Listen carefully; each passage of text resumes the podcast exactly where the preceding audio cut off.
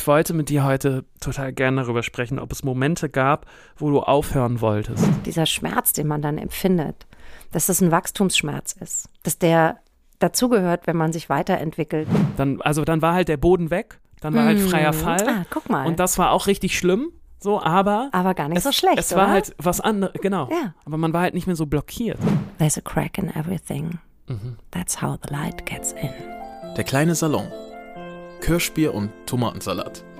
Mit Simone Buchholz und Ole Specht. Herzlich willkommen zu Der kleine Salon, dem Kulturpodcast mit Ole Specht, der mir hier sehr seriös aussehend heute gegenüber sitzt. Ähm, und mir, mein Name ist Simone Buchholz. Ole ist ein wunderbarer Musiker. Mensch. Mensch, Ja. Mann, Moderator, Sänger, alles. Ich bin Schriftstellerin, wir wohnen beide in Hamburg und ähm, unser Thema heute ist Zerbrechen. Das Zerbrechen, das hat bei mir ganz viel ausgelöst, Ja, als wir darüber dafür. gesprochen Ja. haben. Ähm, ich möchte vielleicht nochmal voranschicken für alle, die uns jetzt zum ersten Mal hören. Wir sitzen uns hier gegenüber, weil wir uns und vor allem unser kulturelles Schaffen kennenlernen wollen. Wir kennen uns ja jetzt eigentlich schon ganz schön. Ja, wir haben jetzt schon ein paar ne? Folgen gemacht, aber es geht ja immer tiefer ins, ins Rabbit Hole Ja. der Kultur rein. Und als du mir geschrieben hast, du würdest gerne mal über das Zerbrechen sprechen, ähm, sind mir sofort ganz viele Dinge eingefallen. Also, erstens sind mir diese ganzen doofen, lustigen Dinge eingefallen. Also, wenn mir irgendwas wirklich kaputt gegangen ist. als Ja, genau, das als- meinte ich auch mit dem Thema. da weiß ich, dass du das nicht meintest, aber das ist mir das erste, das ist das erste, was mir eingefallen ist, weil es auch ein großer Teil von meinem ähm, Musikerberuf ist. Da geht ständig irgendwas kaputt. Und ähm, Das ist ja toll. Ja, das ist so. Gar nicht dran gedacht. Ich weiß, dass ihr dass da natürlich mit hast, Technik aber zu genau, tun habt, Technik dass ständig ist- irgendwas. Ja, und so, ihr müsst ja auch äh, Gitarren auf der Bühne zerschlagen, ne? Bis, Ähm, damit das die nicht. zerbrechen. aber das, ähm, damit wollte ich anfangen mit unserem Podcast heute, denn ich habe auch so eine kleine Zerbrechens Kaputtgeh-Fantasie.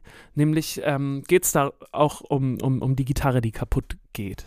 Ähm, das ist natürlich so ein antiquiertes Ding, was aus den, weiß nicht, ist es 80ern, 70er, 60er, so, dass man Gitarren auf einer Bühne kaputt gemacht hat. Ja, zerschlägt. Genau, ich glaube, Tonsteine Scherben haben das bestimmt auch gemacht und so. Das, ich weiß gar nicht, ob das aus dem Punk kommt. Das hat auf jeden Fall. Anzünden. Irgendwann kam es dann in die Popkultur auch, dass man Dinge auf der Bühne kaputt macht. Ich total schlimm. Ich finde es ja total schlimm, wenn Leute Ähm, Dinge kaputt machen. Und ich fand die Vorstellung immer faszinierend, irgendwas kaputt zu machen. Weil ich aber auch eine gute Instrumentenversicherung habe. Und das ist jetzt vielleicht ein bisschen dumm, darüber in diesem Podcast zu sprechen. Aber ich habe. ja, weil deine ähm, Instrumentenversicherung wird ab jetzt nicht mehr bezahlen. Nee, genau. Instrument kaputt geht. Ähm, eine gute Instrumentenversicherung ist wichtig, wichtig auch für jeden Profimusiker.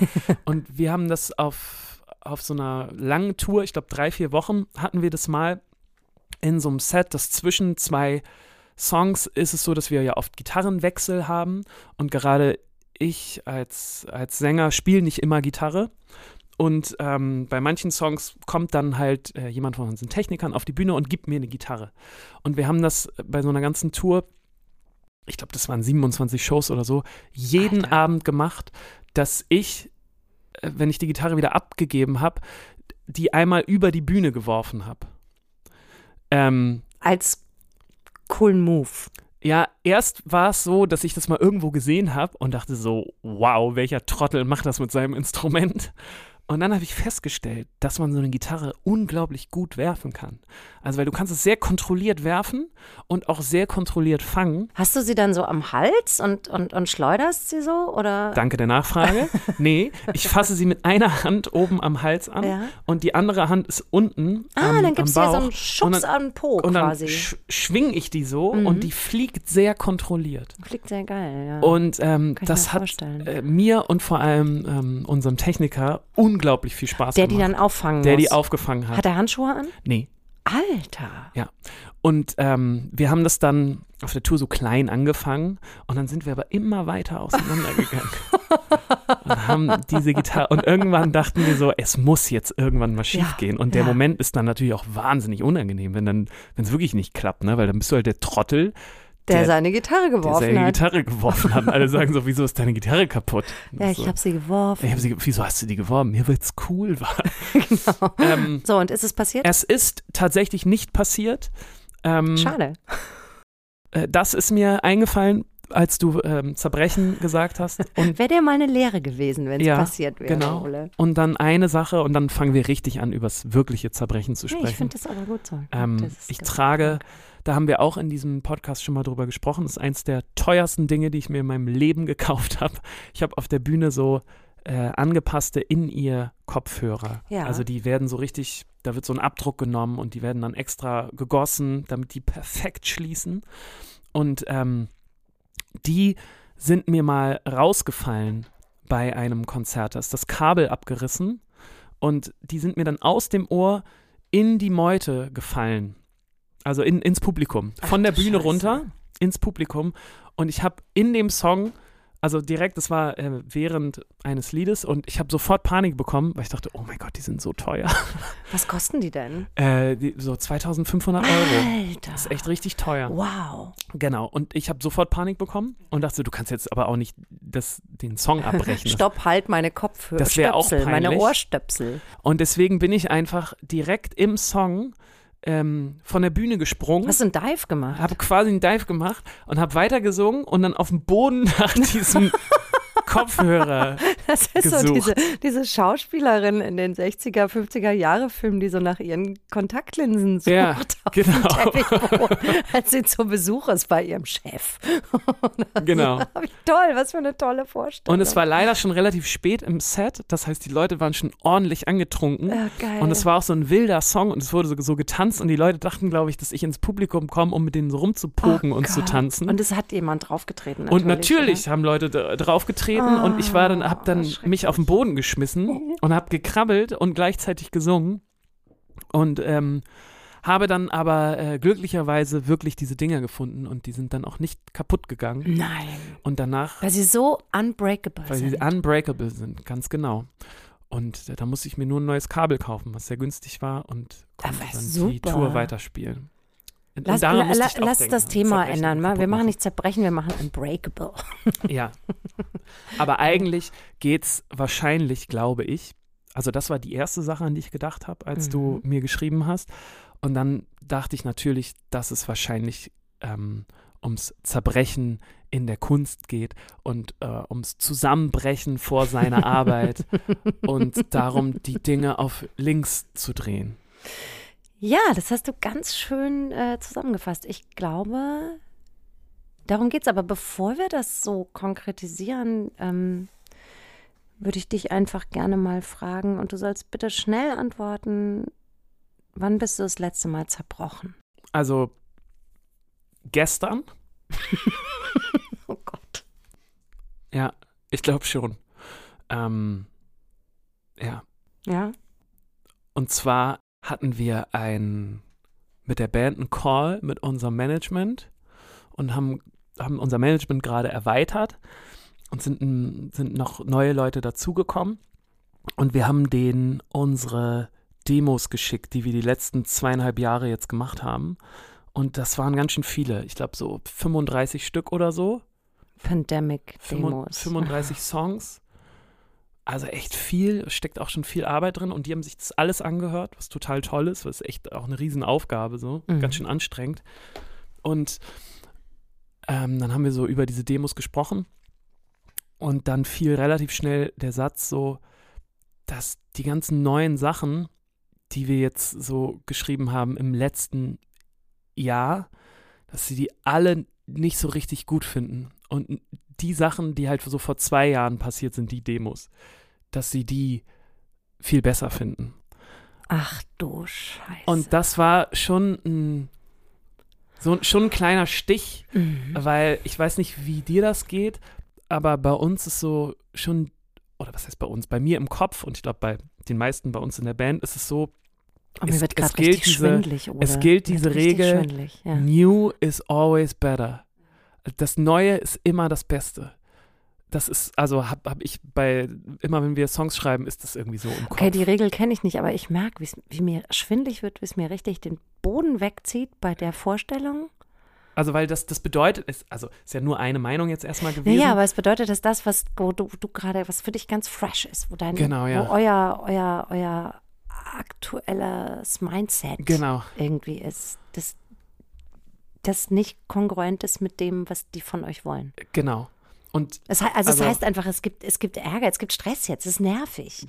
ja, also man, ja, man jein, produziert also, ja sowas und, und, und, und, und, und schickt es raus und denkt so, geil, und jetzt dann nächster Schritt. Genau. W wann gehen wir ins Studio? Ja. Und ähm, das, das war kurz ein Stich, Mhm. weil man, also weil runtergebrochen oder was ich da rausgehört habe, war, das, was ihr im letzten Jahr gemacht habt, das bitte nicht. Eher so da anknüpfen, was ihr vor zwei Jahren gemacht habt.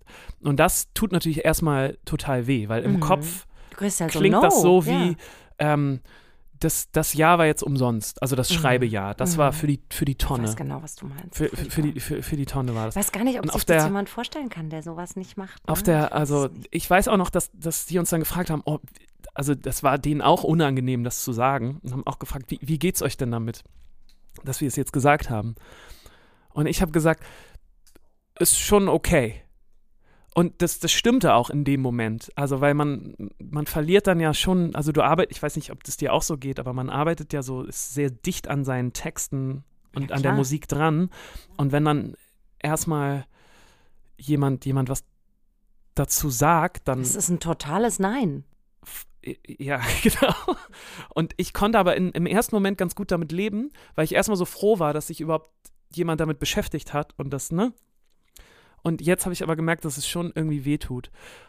Und dann habe ich aber auch heute Morgen gemerkt, ähm, ist mir eingefallen, dass es ganz oft so war. Also in, in, in, in unserer in unserer Branche und auch in unserer Arbeit Ach, war es oft so. Vielleicht Teil des Prozesses Das ist, ist sogar. Ganz genau, dass es Teil des Prozesses ist, dass man ganz tief irgendwo drin steckt und es ganz toll findet und dann aber Stimmen von außen kommen, die einem dann doch nochmal gut tun. Also klar, man muss natürlich auf sich selbst vertrauen und so und trotzdem ist man manchmal ja einfach sehr nah dran und es ist auch wenn, wenn Leute da sind, die, denen man geschmacklich vertraut, die dann sagen, oh, pass mal auf, vielleicht seid ihr hier gerade irgendwie in eine falsche Richtung gelaufen. Das ist zumindest äh, unserer Band und unserem Schreiben sehr oft passiert. Ah, okay.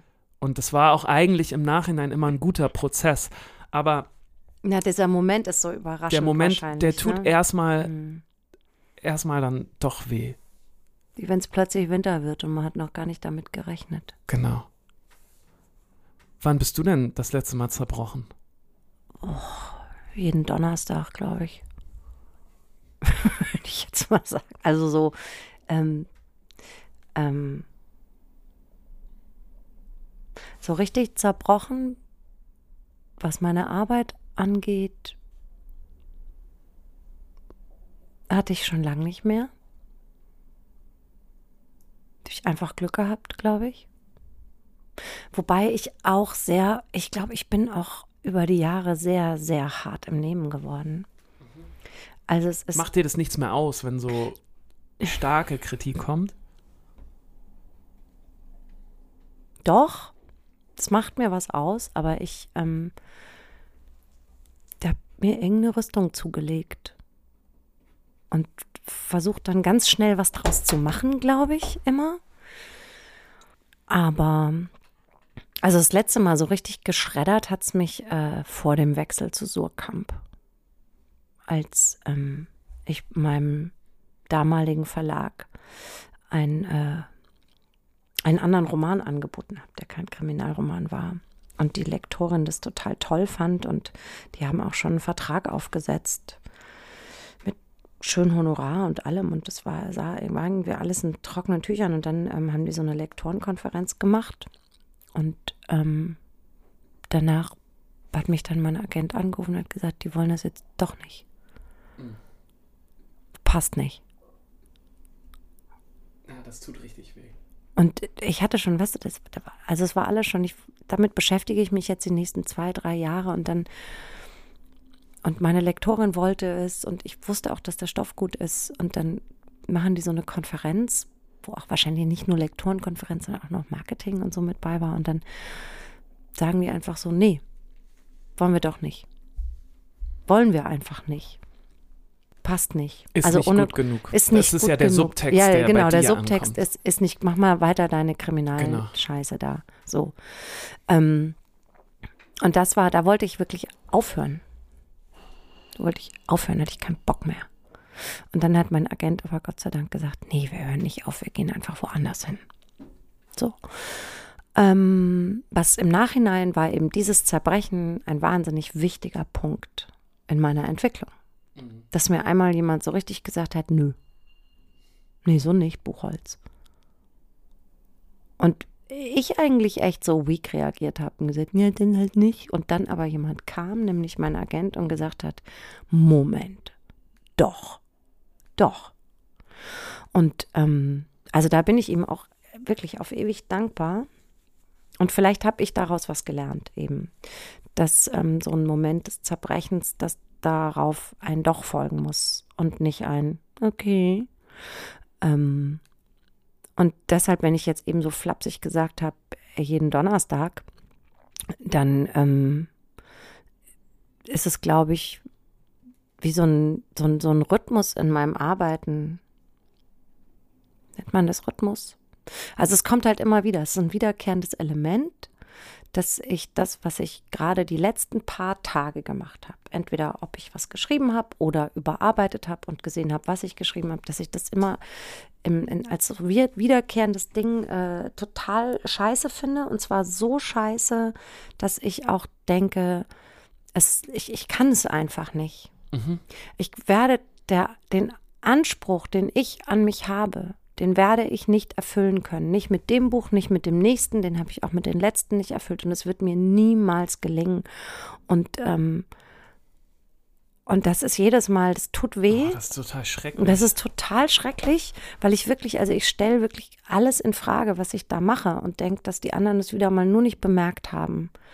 Und ähm, in schlimmen Momenten rufe ich dann tatsächlich meinen Lektor an oder schreibe ihm eine Mail und sage, kannst du mir bitte kurz sagen, dass es gut ist, was du da gelesen hast, dass ich, dass ich, dass ich so weitermachen soll.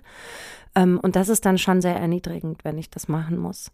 Ähm, in guten Phasen kann ich mir das selbst irgendwie sagen, dann lasse ich es halt liegen und mach's nochmal zu und gehe am nächsten Tag mit einem anderen Blick dran und ähm, versuche dieses permanente Zerbrechen an der Arbeit eben als Teil des Prozesses zu sehen und so wegzusortieren und nicht so sehr an mich ranzulassen. Aber es funktioniert halt wirklich nicht immer. Also ich habe gerade letzte Woche habe ich meinem Lektor eine verzweifelte Mail geschrieben das, und wirklich auch mit der Aufforderung, kannst du mir bitte sagen, dass es gut ist, was ich da mache. Und dann schreibt er mir das natürlich, dann denke ich, naja, das hast du jetzt ja auch nur gemacht, Mhm, weil ich dich weil darum gebeten hab. habe, weil du natürlich Dr. Psych Westentasch bist. Ähm, ja, aber das ist, das gehört dazu, dass ich, ich versuche es irgendwie einzusortieren dann, wenn es passiert. Mhm. Weißt, Ja. weißt du, was mir immer total hilft in so Phasen? Ähm, mir hilft es wahnsinnig, Künstlerbiografien zu lesen. Also, weil das einfach in jeder Biografie Mhm. immer vorkommt. Ähm, es gibt keine nur geraden Lebensläufe. Nee, und es gehört auch wirklich dazu. Ich glaube, da haben wir bestimmt schon mal drüber gesprochen, aber ich bin inzwischen überzeugt davon, dass dieser, dieser Schmerz, den man dann empfindet, dass das ein Wachstumsschmerz ist.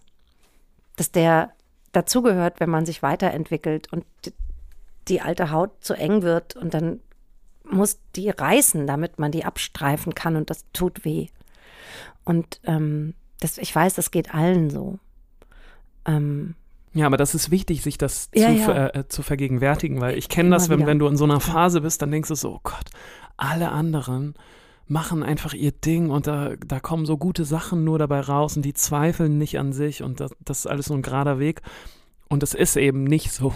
Naja, und ich glaube, das ist, weißt du, was ich denn, ich, ich äh, werfe da immer gern so steile Thesen in den Raum bei Interviews, ähm, dass ich zum Beispiel sage, das habe ich jetzt gerade wieder am Wochenende, da dachte ich wieder, was sage ich hier eigentlich? Ähm, always write with a sense of risk. Also, dass ich immer, immer so sage, ja, man muss mit, mit, mit einem Sinn fürs Risiko schreiben und arbeiten und texten und so. Und ähm, wenn ich dann da sitze und so vor mir hinschreibe, denke ich manchmal, ja, wo ist denn dein Sinn fürs Risiko? Ey, jetzt geh doch auch mal, geh mal dahin, wo es weh tut. Und ähm, Aber wie, wie seid ihr denn jetzt aus dieser Situation raus? Oder habt ihr schon, habt ihr, seid ihr schon raus aus der Situation für euch? Äh, mit dem, was gestern da war? Oder was meinst du, wie ihr jetzt weiter, also wie geht ihr denn üblicherweise dann damit um, wenn es so einen Bruch gegeben hat? Ähm, ich glaube, wir werden uns jetzt zu viert nochmal zusammensetzen und nochmal versuchen, uns neu auszurichten. Beziehungsweise ich glaube, dass wir nochmal alles hören werden und nochmal alles mit, also wir versuchen mit äh, frischen Ohren das alles nochmal zu hören und dann zu schauen, ist diese Kritik berechtigt? Kann man das vielleicht nachvollziehen? Und wenn das nachvollziehbar ist, dann versucht man nochmal in einer anderen Ecke weiterzugehen. Ähm, und ich glaube, wir werden uns darauf besinnen, dass es immer so war. Es ist, ähm, also zumindest in unserer Bandbiografie, wir haben schon immer super, super viel geschrieben und vieles wird dann einfach nicht veröffentlicht und vieles hat man geschrieben, um dann zum nächsten Song zu kommen. Und das ist halt so. Loslassen ist da das Stichwort. Hatten wir auch hier schon mal eine, mhm. eine Folge. Ähm, ist, ist ganz wichtig. Und ich glaube, dass, also, ich bin da eigentlich ganz positiv. Das ist so der erste, der erste Schmerz, der, erste dann, Schritt der so nach dem Platte. Meeting erst ja. äh, ein, eingesetzt hat. Der fühlt sich aber jetzt schon gar nicht mehr so doll an. Und ich freue mich auch, wie, neue Sachen zu machen, weil, ähm, wie ich schon sagte, new is always better. und jetzt nochmal neu, neue Sachen anzufangen, das macht halt auch immer, immer Spaß. Und nochmal zu versuchen, in eine andere Richtung zu gehen, ist ja auch, das ist ja auch okay. Aber habt ihr dann nicht, wenn, also ich meine, wenn da so viel Arbeit drin steckt und es kommt jemand und zerbricht das und nimmt Mhm. das so wie so ein Keks und macht so Mhm. Knacks. Aber schon sehr nett gewesen. ja, schon sehr also nett, war, äh, natürlich. Aber habt ihr dann nicht den Impuls, also weil das habe ich dann schon auch, ähm, die KritikerInnen zu zerbrechen? Ja, klar. Aber das ist. so, das, also, weil zu sagen, okay, Aber jetzt, du! okay, ja. Ja, Oder ja. vielleicht sehen wir uns auch einfach zweimal und ab jetzt werde ich nur noch dafür schreiben, um dir weh zu tun. nee. Ähm, also, ja, das, das war am Anfang so. Und ich glaube aber jetzt, ähm, weil wir diese Schleifen schon so oft gemacht haben und man gemerkt hat, nee, also da ist schon auch oft was dran. Ähm, ich, Ja, bin, ja, ich bin eher wahnsinnig dankbar, weil wir haben, also sowas, sowas, zumindest kann ich mir das nicht so, zumindest stelle ich mir das so vor, sowas wie ein Lektor haben wir nicht. Ja, Wir und das ist euer jemand- Lektorat, ne? Genau, also wir haben ja. dann jemand in der Plattenfirma irgendwann, Mhm. ein A&A und die hören sich dann die Sachen an und geben auch nochmal Feedback, aber ich glaube, das ist nicht so intensiv und nicht so, das ist nicht so eine enge Bindung wie mit dem Lektorat, glaube ich. Und wer war das jetzt? Wer hat jetzt euch, das war das, Das war das Management, Management, ne? ja. Ja, okay, die auch außerhalb der Plattenfirma Genau. stehen. Ah ja, okay. Ja, ja, Und die ja, sind ja, ja sowieso auch auf unserer Seite und man Mhm. zieht ja an einem Strang und ich bin eigentlich immer eher dankbar dafür, weil ich auch weiß, dass es nicht einfach ist, so ein Feedback zu geben. Weil am, Absolut. am liebsten würdest du ja sagen, ey, ich finde alles geil. Super gar geil nicht, so machen. Wir machen ja, ja. so ein Triple-Album und machen da Mhm. alle 40 Songs drauf. Geil, das wird hier äh, Adele, muss ich schon mal warm anziehen. So. Muss sie auch, Ole, glaube ich. Ja. Wenn ihr da jetzt mit durch seid, dann Das muss sie das so. auch. Nee, ähm, und deswegen bin ich eigentlich, nee, nicht eigentlich, ich bin sehr dankbar. Also, dass ich, dass sie sich Zeit genommen haben und dass die auch gesagt haben, nee, so. Und die haben auch nicht gesagt, dass alles schlecht ist. Die haben ja gesagt, so, die Sachen, die ihr vor zwei Jahren gemacht habt, die wir ja auch noch nicht veröffentlicht haben, die finden wir besser. Da sind schöne Sachen dabei. So, ne? Ähm, deswegen bin ich da eigentlich sehr dankbar. Aber das ist auch ein langer Prozess gewesen. Ja, ja, und das ist immer noch ein stimmt. Prozess. Also ich kann mich nicht davon freimachen, dass mich das nicht persönlich Genau, eben nicht, nicht, kriegt, nicht an so. Kritik zerbrechen und nicht die, die Kritiker dann zerbrechen wollen, sondern das zu integrieren in das, was man da tut und das zu wertschätzen. Das äh, stimmt natürlich. Und letztlich hat es ja auch immer immer was und dann funktioniert. Ne? Das muss ich eben, das muss ich in der Rückschau echt, echt auch sagen. Ich wollte mit dir heute total gerne darüber sprechen, ob es Momente gab, wo du aufhören wolltest. Also wo du so zerbrochen Mhm. und kaputt ähm, mit dir selber warst, dass du dachtest, nee, das vielleicht ist es jetzt hier doch nicht mein Weg. Vielleicht ist das hier jetzt doch vorbei. Das hast du gerade schon gesagt, dass Mhm. zumindest da gab es diesen einen Moment. Ja, es gab diesen einen Moment kurz vorm Verlagswechsel oder der dann zum Verlagswechsel geführt hat. Ähm, aber das war eher so eine, da war auch so eine Wut, war auch Teil dessen oder diese Ablehnung. Mm, Also da habe ich schon gewusst, ich bin nicht fertig mit, mit dem Job oder mit dem Schreiben, sondern die, die, die Ablöhnung, die Wut, die Enttäuschung war einfach so groß. Ähm, aber ich hatte tatsächlich eine Phase, als äh, mein Sohn ganz klein war und ich sehr krank war, ähm, in der ich einfach so überfordert war, damit ständig was aus meinem Kopf zu ziehen, mhm. ähm, weil ich so müde war. Also ich hatte so eine heftige Viruserkrankung ähm, und hatte danach so ein Fatigue-Dings über zwei Jahre. Und da habe ich wirklich mehr, hätte ich mir einfach, ich glaube, da habe ich echt, da habe ich dann so Versicherungen aufgelöst, um Geld zu haben und so und also lauter so Scheiße gemacht, damit ich irgendwie ähm, überleben kann, weil ich einfach nicht arbeiten konnte und dachte, und wenn ich das jetzt überstehe, dann suche ich mir einfach wieder einen Job, in dem mhm. man auch mal krank sein darf, mhm. zum Beispiel.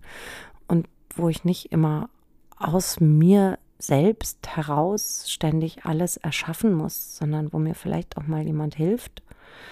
Ähm, also das war, aber das hatte er mit, also da wurde ich echt von außen gebrochen.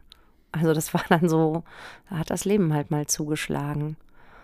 Und ich war total froh, als ich dann so nach ein, zwei Jahren wieder auf die Füße gekommen bin und merkte, nee, nee, das, du willst da noch viel zu viel von, mhm.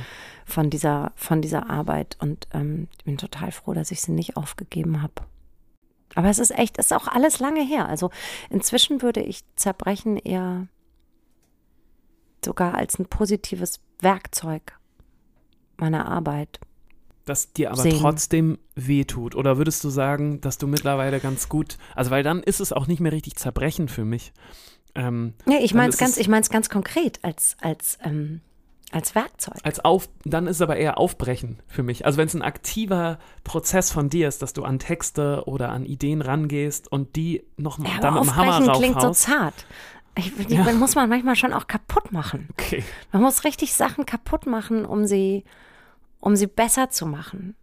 Ähm, also bei mir ist es ganz einfach, wenn ich eine Kolumne schreibe und ähm, eine Seite und merke, das ist okay, das kann man jetzt so drucken, aber irgendwie ist es langweilig, dann muss ich das richtig kaputt hauen, also in Steinbruch gehen damit. Und da ist dann nicht mal der Gedanke, bleibt mehr stehen. Mhm. Und das hat auch was, das hat was Aggressives, was ich dann mit dem Text mache. Ähm, und ich weiß gar nicht, wie das Werkzeug aussieht, das ich da benutze. Aber ich glaube, es ist so eine Art Brechstange. Also schon was Großes, mhm. Rostiges, mhm. Fieses, was überhaupt nicht zart rangeht. Und das mhm. mache ich aber auch manchmal mit Romanen. Also wenn ich merke, diese 100 Seiten da sind irgendwie boring, dann muss ich da mit dieser Brechstange ran. Und das ist echt, das ist was anderes als Aufbrechen. Das ist richtig, ich hau dann auch drauf, damit das so durch die Gegend fliegt mhm. und wieder zu Boden fliegt und sich vollkommen neu sortiert hat. Aber dann ist und es ganz auf jeden anders Fall, aussieht. Ja, das ist ganz spannend, weil dann ist es jetzt für dich zum Werkzeug geworden. Genau. Vorher war es war es etwas, was so über dich kam und dann musstest du reagieren und jetzt kannst du es als Werkzeug benutzen. Interessant, dass du das sagst, Ole, weil das war mir überhaupt nicht klar. Und genau das ist der Punkt. Ich hab, und, und deshalb tut mir das nicht mehr weh, glaube ich. Mhm. Ich habe es einfach aus, aus, einer, aus einer Bedrohung in, ein, in, eine, in eine Waffe verwandelt. Ja. Ich habe das so genommen und gesagt, nee, dann ist das jetzt mein Ding. Ich glaube, das muss ich, das muss ich auch noch lernen. Da haben wir ja auch, ich glaube, in der Loslassen-Folge mhm. drüber gesprochen, dass, dass mir das so schwer fällt, Dinge, Dinge kaputt zu machen, weil ich mhm. sie, weil ich sie also schön finde. Aber genau, das, äh, das hilft natürlich total. Aber das muss ich ähm, lernen noch. Aber kaputt Das kannst du ja. offensichtlich schon viel besser als ich. Du, weil ich bin ja auch einfach mal 35 Jahre älter als du, oder? Das glaube ich nicht, dass du 35 Jahre älter bist als ich. Gefühlt manchmal. Okay. Komm du mal in mein Alter. Hm. Dann wirst du auch Dinge einfach kaputt machen. Ja, wollen. wahrscheinlich. Mach kaputt, was dich kaputt macht, Ole. Wahrscheinlich. Oh. Oh. Die Behörde ruft das an. Das rote Telefon klingelt, das rote große Telefon mit Was der Wählscheibe klingelt. Äh, ich nehme ab, da ist unser Kultursenator ja, genau, Carsten Broster dran. Hallo, Carsten. Simone hat mir mal den von Hemingway stammenden Rat gegeben, write drunk, edit sober. That was good advice. Seitdem experimentiere ich damit, ob es auch unterschiedliche musikalische Zustände beim Schreiben und Redigieren braucht. Musik muss es ja bei mir in jedem Fall sein. Wie ist das bei euch? Schreibt ihr im Stillen? Braucht es Lärm? Und muss der passen zu dem, was ihr schreibt? Super Frage. Ja, richtig schöne Handwerksfrage. Richtig toll. Go, Ähm, Ole. Ja, bei mir ist es beim Schreiben ganz unterschiedlich. Ähm, das kommt auch darauf an, in welcher Phase man sich gerade befindet von einem Song. Also wenn man nur eine Idee hat von einer Geschichte, dann höre ich ähm, ganz gerne ganz viele CDs und nicht, nicht unbedingt CDs, muss ich zugeben. Dann bin ich bei Spotify unterwegs und höre ganz viel Musik. Hat sich nicht irgendjemand beklagt in der Ja, ja, letzten ich Sendung weiß. darüber, Sorry. dass nicht mehr so richtig viele Sorry. CDs Ich weiß gar nicht, wer das war. Nun lass mich mal hier ausreden. Also, ich höre dann ganz viel Musik und versuche mich ähm, inspirieren zu lassen. Und äh, ich merke das ganz doll, wenn ich dann über einen Song stolper, der dann irgendwas bei mir auslöst. Ach, das ist ja das geht ganz, also das, und ich kann das auch gar nicht so richtig sagen, woran es dann liegt. Du kannst Musik hören zum Musikschreiben im Prinzip. Also es ist eine, es ist eine Folge von aus. Ach, das ist ja interessant. Ja, auf jeden Fall. Also, wenn, wenn, wenn ich nur eine grobe Idee habe und so, in welche Richtung könnte das gehen, und dann höre ich mir verschiedene Genres, verschiedene Dinge Bewusst, an. ganz ja, ja, ganz bewusst. bewusst. Und dann schaue ich, was, was gefällt mir daran so gut. Und dann, ähm, dann versuche ich rauszufinden, was mir an dem einen Song, über den ich gerade gestolpert bin, so gut gefällt. Und, ver und versuche dann zu überlegen, ob das auch auf die Idee, die ich gerade habe, passen könnte. Mhm. Also eine Art von, von Inspiration. Also es ist so Mhm. richtig Inspirationsshopping. Ähm, Geil. Dass man, dass man guckt und sich überall versucht zu inspirieren. Und das ist ähm, ein Stadium, was richtig viel Spaß macht. Also das haben gerade vor allem Sophia und ich, unsere Gitarristin bei Tonbandgerät, als wir gerade so viel geschrieben haben, ähm, saßen wir viel zusammen und haben Musik gehört. Und aber nicht so ähm, einfach nur aus Spaß. Also es hat richtig viel Spaß gemacht, aber ähm, wir haben so bestimmte Dinge gesucht, die uns inspirieren. Und das war irgendwie toll. Und da haben wir auch versucht, also überall mal reinzuhören. So. Also wir haben zum Beispiel gestern erst so ganz, ganz, äh, ganz wilden amerikanischen Country gehört. Ah, toll, So. super. Und haben dann, haben uns zum Beispiel in so eine Gitarre verliebt, die wir da toll fanden. Mhm. Und haben dann versucht, oder haben, äh, genau, haben, haben versucht, so eine Art von Gitarre auch Naja, mal ja, zu benutzen. Wir beziehen uns ja in der Popkultur auch immer. Also das ist ja auch Teil Genau, der klar. Popkultur, dass man sich immer bezieht und auch so, so genau, natürlich. U-Boote schickt an seine Referenzgruppe. Genau. So, das macht richtig viel Spaß. Mhm. Das, das finde ich toll.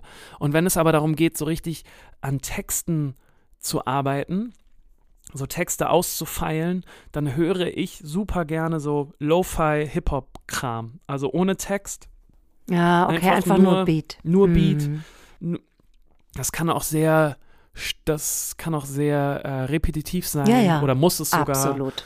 Und Das es kenn ich soll auch, einfach ja. nur so ein Gru- Grundrauschen Mhm. sein und so ein so Ja, um in eine Bewegung zu kommen, die so ein Denken Mantra. möglich macht. Genau. Also das, genau. wir wippen beide auch ja, so ein bisschen mit dem. Oberkörper Wie als hätten wir ein gerade. Baby auf dem Arm. Ja, ja, ja.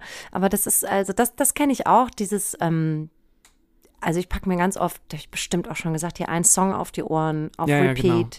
Und das ist dann, also oft ist es, gibt es einen Song, der, einen, der sich durch einen ganzen Roman zieht oder Ist es dann auch, Entschuldigung, dass ich dich sofort Ja. unterbreche, aber ist es dann auch, ähm, schreibst du den dann auch ins Vorwort? ja. Ja, ne? Ja, also wenn es dann der ist, ich wechsle den aber auch noch. Also Mhm. ich habe gerade in dem aktuellen Roman steht da jetzt schon der vierte, vierte Songtext. Ähm, muss ich immer wieder wechseln, weil ich merke, nee, das war er doch nicht. Mhm. Das ist noch viel genauer und und das läuft dann wirklich auch wie so wie so ein das damit damit kann ich mich dann in so eine Trance versetzen in der ich sehr, sehr emotionale Dinge schreiben kann. Ich Mhm. glaube, darum geht's. Also in der es auch darum geht, ähm, Sachen aufzubrechen Mhm. und zu zerbrechen. Also ähm, Gewissheiten zu zerschlagen, ähm, damit ich daran komme, wo es mir weh tut, um riskant zu sein, Mhm. riskant zu schreiben. Aber ich ähm, mache auch, also ich lasse mich auch, das ist eine interessante Frage, eigentlich so eine einfache Frage, aber die ist so interessant. Also ich merke, dass ich auch in verschiedenen, weil Carsten ja fragt, hat, gefragt hat, welche Geräusche, ne? Oder gar keine. Und es gibt echt unterschiedliche Phasen. Also wenn ich anfange, Stoff zu entwickeln, dann suche ich auch ganz viel Inspiration und dann schaue ich tatsächlich Filme und Serien.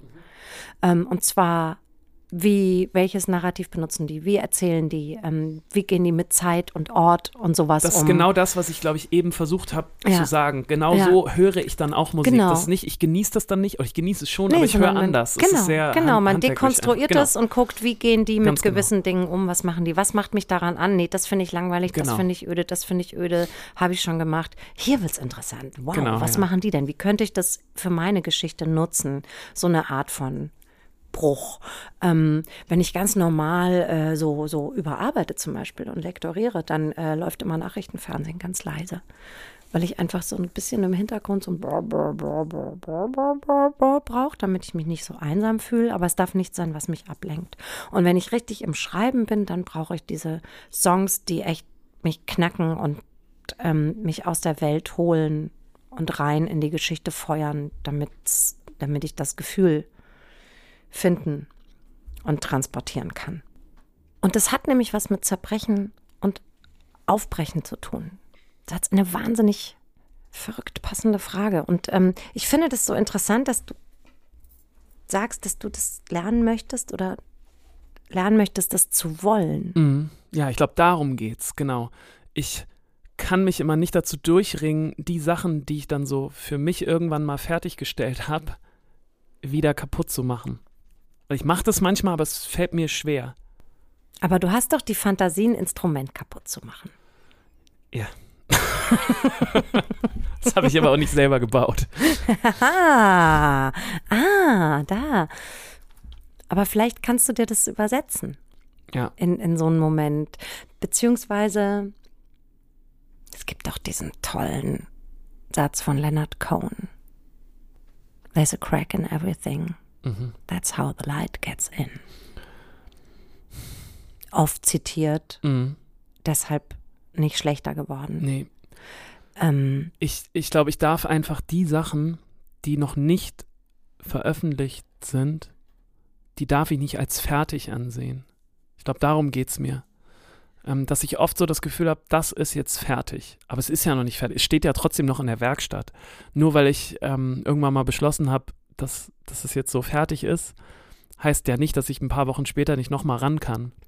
genau, und das macht es nämlich wahnsinnig angreifbar dann. Mhm. Wenn du sagst, nee, das ist jetzt fertig. Ja, ja, genau. Und dann ist alles, was da noch dran gehen muss, ob das jetzt Genau. du bist oder ob das jemand von außen kommt, ist ja ein totaler Affront. Mhm. Ah, Ich glaube, darum geht es mir. Weißt du? Unfertigkeit zuzulassen. Genau. Und Weil ich finde es einfach immer so befriedigend, irgendwas Mm, abzuschließen. Ja, nicht in unserem Job. Das wird nie, nichts, nichts. naja, Wir doch, können- es ist schon, wenn du die Sachen dann rausstellst, dann sind sie nicht mehr veränderbar. Ja. Und vielleicht ist es auch das, Entschuldigung, jetzt nehme ich nochmal Referenz auf unsere letzte Folge. Ähm, vielleicht finde ich das auch so ne? toll mit, mit der CD. Oder also mit diesem Produkt, was man rausstellt, weil ich kann das gar nicht wieder einsammeln und ich kann da nicht mehr rangehen. Ähm, digital könnte ich es, ohne dass es irgendjemandem auffallen würde. Weißt du, was ich Mhm, meine? mhm. Könnte ich einfach nochmal eine Remastered, keine Ahnung, und das Ich andere finde ja, rausnehmen dass und nie irgendwas fertig ist. ja, das ist ein guter Gedanke. Nie, aber also es befriedigt mich immer nicht so richtig. Wirklich, warum? Nein, das ist doch so, das ist doch viel schöner, wenn es offen ist. Wenn es immer Ja. offen ist, wenn es immer weitergeht. Ähm, Ich, ich Das- glaube, nee, weißt du, wieso ich das, glaube ich, nicht so gut finde? Weil in meinem Beruf und in meinem Kulturfeld ist auf immer, deinem Kochfeld. ist- Wir hatten uns darauf geeinigt, Okay. Kochfeld zu ist sagen, immer oder? alles offen. Äh, nichts ist irgendwie in Stein gemeißelt. Nur weil du letztes Jahr ein gutes Jahr halt, hattest, heißt es nicht, dass dieses Jahr jetzt gut wird. Und ähm, du kannst dich auf nichts verlassen, du kannst nicht richtig planen und so. Und ich glaube, dass mir diese, diese fertigen Stücke dann immer Mhm. Halt geben. Auch wenn sie noch nicht veröffentlicht sind. Weißt du, dann habe ich das Gefühl, nee, das ist jetzt so. Und das gibt mir in diesem ganzen Wirrwarr, äh, gibt mir das jetzt halt. Aber es ist doch auch eine totale Illusion. Ja, natürlich ist es eine Illusion. Aber Ich versuche dich jetzt so Du versuchst mir hier zu brechen gerade. Nein, das würde ich, nein, um Gottes Willen. Ich versuche dich mit sanftem Druck Mhm. in eine Richtung zu lenken, in der du so Bock hast, mal so richtig was kaputt zu Ja, schreddern, ja, ja. Ja. weil es so gut tut. Ja, auf jeden Fall. Es ist ja auch nicht so, dass ich das nie mache. Ich sag nur, dass ich, Ja. äh, ich muss mich immer sehr dazu zwingen. Und es ist nicht so wie bei dir, dass du da, dass ich da richtig Lust drauf habe. Sondern, ähm, ja, aber Ja, ich, ich ich glaube, wir werden jetzt auch gerade zu, äh, ja. zu unkonkret. Ich weiß nicht, ob, ob man sich das noch vorstellen kann. Wir sind Okay. gerade so, Sollen wir, hast du was, ähm, hast du was super Konkretes ja, ich habe ein, eine Sache, über die ich nochmal mit dir sprechen wollte. Und zwar, ähm, das passt auch ganz gut zu, äh, zu Zerbrechen. Ähm, es gab einen Moment in meiner Musikkarriere. Oh Gott, ja, ich habe die Frage gar nicht zurückgestellt. Entschuldige, wir haben uns so Nee, verzettelt. mach doch gar Wann nichts. bist du denn so richtig zerbrochen? Nee, oder? nee, nee. Es, es gab einen Moment, ähm, wo das von außen kam. Also wo mir jemand geraten hat, dass ich jetzt damit aufhören sollte. Ja, darüber wollte ich mit dir sprechen. Uh, Und das war doll. Weil es nämlich, ähm, wer war? Also was? das war meine Hausärztin. Okay. Genau. Es gab nämlich eine Phase, da habe ich auch, glaube ich, schon mal in diesem Podcast Du mit so dir drüber gesprochen. dann, genau. Ne? Mhm. wo wir von der Universal Plattenfirma so hingehalten wurden Mhm. und es so super lange, anderthalb Jahre unklar war, ob die jetzt weiter mit uns arbeiten möchten, kannst du dir jetzt vorstellen, wie, das ist ja wie bei dir mit dem Verlag. Wenn Ja, der ja, Verlag ja. die ganze Zeit sagt, ähm, das Buch, von dem du eben gesprochen hattest, Mhm. Ähm, Das ich bis heute nicht geschrieben habe übrigens. okay, aber di- dieses, dieses Buch lag quasi von uns anderthalb Jahre beim Verlag, bei der Plattenfirma. Ja, ja, die waren so. Und ja. anderthalb Jahre haben die nicht gesagt, ob die das jetzt machen wollen oder nicht. Und das hat mich fertig gemacht, diese Unsicherheit, dieses Blockiertsein. Stimmt, dann hast du nichts mehr gegessen. Ich konnte ne? irgendwie nichts Ja, mehr ja. richtig essen. Das war Das so psychosomatisch erzählt, und so. ja. Und ich saß dann irgendwann und hatte echt richtig, ich sah echt schlimm aus und saß dann bei meiner Hausärztin und die hat gesagt, ja, also was machen Sie denn?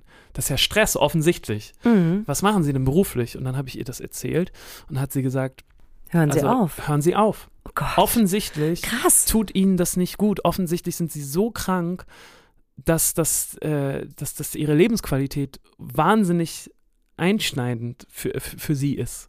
Für sie, ihr Umfeld, für alle ist das, was sie machen gerade, offensichtlich das Falsche. So, lassen Sie das. das und sie meinte so, das klingt total äh, hart und groß, aber eigentlich ist es einfach. Ja, ja, total. Das ist so. Mhm. Eigentlich Klar. ist es von mir als Ärztin, ich sehe, sie sind wirklich richtig, richtig krank. Aus ihrer Perspektive total klar und genau. Sie eindeutig. müssen jetzt damit aufhören. und? Und ähm, ich bin dann nach Hause gegangen und war natürlich, äh, da war ich richtig am Boden. Ähm, weil, weil ich das Gefühl hatte, ich muss mich jetzt entscheiden zwischen meiner Mhm. Gesundheit und mein, mein Lebenstraum oder so, meinem, ne? Das war aber keine Frage, oder? Äh, wirklich aufzuhören. Mhm. Ich habe, äh, weil es mir wirklich damals so schlecht ging, wirklich kurz darüber nachgedacht. Einfach weil ich konnte halt nichts mehr essen. So, es war einfach schrecklich. Hast du eine Pause gemacht dann? Nee, also irgendwie ging's. Ich bin dann, ich bin dann kurz danach ähm, in, in Ur- Urlaub geflogen, das weiß ich noch. Und dann, Nach zwei Wochen ging es wieder. nee, und dann wurde aber in diesem Urlaub, hat sich die Universal entschieden. Und zwar dagegen. So, die haben, haben halt gesagt, wir machen das nicht mit euch. Und irgendwie hat dann äh, irgendwas Klick gemacht und dann ging's langsam besser. So, und dann, dann, also dann war halt der Boden weg, dann war halt freier Mhm. Fall. Ah, guck mal. Und das war auch richtig schlimm, so, aber aber gar nicht es, so schlecht, es war oder? halt was anderes, genau. Ja, Aber man war halt nicht mehr so blockiert. Und dann haben wir wieder irgendwie viel geschrieben, haben mit that's how the anderen, light gets in. Ja. ja das ist echt. mit anderen Plattenfirmen, dann Ja. waren wir wieder im Gespräch und Echt? haben uns dann mit denen getroffen. Und ich kann mich noch an so eine super Szene erinnern, wie wir bei uns im Proberaum saßen und uns mit so einem A&R von der Sony getroffen haben. Und dann haben unsere beiden Mädels ähm, in der Band, haben mich vorher äh, geschminkt, weil ich so schlimm aussah. Und weil die gesagt haben, ey, das, das, äh, das geht nicht. Du kannst hier jetzt nicht Was haben so. die denn gemacht? Ja, die haben einfach. Also, So Foundation drauf gemacht Genau, alles. und was unter die Augen Richtig. und so ein bisschen geil. Dann haben wir gesagt, das, du siehst halt einfach todeskrank Ja, aus. Wir müssen den Zerbrochenen so ein bisschen schick machen. ja, halt für diesen Typen, ne? Für diesen Typen von der Plattenfirma, der, damit der nicht das Gefühl hatte, irgendwie, das Genau. Und das, Apropos Zerbrochene, da fällt mir noch was ein. Es gibt einen ganz schönen Satz äh, äh, in irgendeinem Buch, ich weiß nicht mehr welchen, äh, den habe ich mal gelesen. Ähm, ähm, da wird der eine Protagonist von der Protagonistin gefragt, warum er denn eigentlich immer, ah ja, jetzt James Sallis, ein Buch von James Sallis, warum er eigentlich immer unter den Zerbrochenen lebt. Und dann sagt der, ähm, weil das meine Leute sind. Ja. Und das finde ich so, das, also das ist für meine Arbeit auch total wichtig, dass ich immer versuche, meine Figuren natürlich auch, die sind nicht, die sind nicht gebrochen, aber das sind halt so welche, die so angeknackst sind. Mhm. So. Und es, eigentlich ist es wirklich was Schönes. Es ist ein schönes, es ist ein schöner Vorgang, es ist ein wichtiger Vorgang, es ist ein Vorgang, der erwachsen macht und einen wachsen lässt und sich entwickeln lässt, glaube ich. Deshalb würde ich jetzt mal allen da draußen raten, na, keine Angst davor. Nee. Keine Angst vorm Zerbrechen. Nee, und dass es danach natürlich auch immer erstens irgendwie weitergeht. Genau, und es ist ja nicht meistens- weg, es ist nur in Teile. Genau, und meistens äh, kann man sogar noch ordentlich was daraus mitnehmen. So war das zumindest auch bei mir. Ja, so ist es dann bei uns immer gewesen. ist irgendwie, Und immer an die Zerbrochenen denken, warum man so gerne unter denen lebt, weil es Ja. halt einfach meine Leute, so unsere Leute sind. Das es ist einfach lustig, dass du es gerade sagst, weil ähm, das sind auch die Romane, die ich am aller, allerliebsten lese. Ah. Sind mit diesen äh, in Anführungszeichen gescheiterten, ähm, brüchigen. Ja, ich, ich, empfehle, Leute. ich empfehle James Sallis dafür. Ganz toller Autor. Willst du noch eine Frage, eine, eine Bruchfrage? Ja, gerne. Die ist super konkret diesmal von meinem Sohn. Mhm. Arm- oder Beinbruch? Entschuldigung. Nee, äh, lieber, äh, lieber Knochenbruch oder tiefe offene Fleischwunde? Oh, ich habe so Angst vor Knochenbrüchen. Ich auch. Ich würde immer die Fleischwunde Ich würde auch immer die. Fleischwunde nehmen. Ich glaube, Kann man desinfizieren, kann man zunähen, Tut- kann man sehen, wie es besser wird von tut, glaube ich, mehr weh. Mm, Da bin ich mir nicht sicher. Ich glaube, ein Knochenbruch ist schon super hart. Aber viele wollen ja nicht das Außen, was kaputt ist. Mhm. Ich würde immer die äußere Verletzung wählen. Da würde ich auch immer nehmen. Auch eine geile Narbe. Hier, guck mal. Ich finde Narben. Hast du gute Narben? Ja. Ich auch. Ich habe sogar eine auf der Hornhaut. Okay. Also im Auge meine ich. Jetzt nicht auf der Hornhaut an Ah, den Füßen, okay. sondern äh, in meinem linken Auge habe ich eine kleine Narbe auf der Hornhaut. Die zeige ich dir irgendwann mal, Ole. Oh, okay. ich habe eine, eine große am, am Knie. Sehr gut. Ähm, War eine schöne Fleischwunde? mh, ja, äh, und zwar, Achtung, vom Surfen. Hast dich am Wasser aufgestoßen? Nee, ich bin mit der, äh, ich bin mit dem äh, vom Brett gefallen und diese Finne vom Brett ist so, hat sich so in mein Knie Oh, wow, wie so ein. Hai. De- Genau. Ah, wow. Und ähm, ich erzähle das immer gerne, weil natürlich mitschwingt, dass ich einfach ein Surfer bin. geiler Surfer-Typ Genau. bin. Aber äh, die, die Wahrheit ist, dass das bei den ersten Malen passiert ist, wo ich das ausprobiert habe und so mich so spaddelig benommen habe, dass das einfach passiert ist. Meine, meine Narbe auf der Augenhornhaut ist passiert, als ich einfach morgens verkatert versucht habe, eine Yucca-Palme zu gießen und dann bin ich halt mit dem Auge da. Boah, das kann ich gar nicht. Yes, ich hatte eine Augenklappe, ich war wie so eine Piratin. Endlich sah ich so aus, Oh, tut das weh? wie ich bin. Nö, es war nur nervig, weil es immer getränt Ja, hat. ja. Da musste ich so eine Augenklappe tragen, zwei Wochen. Das war ganz geil. In dem Sinne, Team Fleischwunde, oder? Ja, wir sind Team Fleischwunde, das, das loggen wir ein. Ähm, Und freuen uns aufs nächste Mal. ja, wo wir uns dann wieder zusammensetzen. Aus Und Teilen, aus- aus, zerbrochenen Teilen. Genau, wir gucken uns jetzt alle gebrochenen Einzelteile nochmal mit der Lupe an Genau. und gucken, was weg kann. Und den Rest kleben wir neu zusammen. Puzzeln wir. Das, war das wofür wir leben, kann man wieder kleben. Schöner Song. Von wem ist das? Weiß Von, von dir? könnte sein, aber ich glaube nicht. Wir faden so out hier. Ich hatte, äh, warte mal, äh, genau, wir, wir können ausfaden mit, als meine erste Seite riss, dachte ich, das Ding wäre kaputt. Ich habe so geweint, als wäre sie Asche und Schutt. Das ist nämlich von T.S. Ullmann gewesen und das, das, damit konnte ich so relaten. So dieses Gefühl, wenn zum ersten Mal was so richtig kaputt geht und man denkt so, oh, Jetzt faden wir. Jetzt wir Ganz aus. langsam. Tschüss, ihr Lieben, wir sehen uns bald wieder. Eine Produktion der Gute-Leute-Fabrik in Kooperation mit 917XFM und der Hamburger Morgenpost.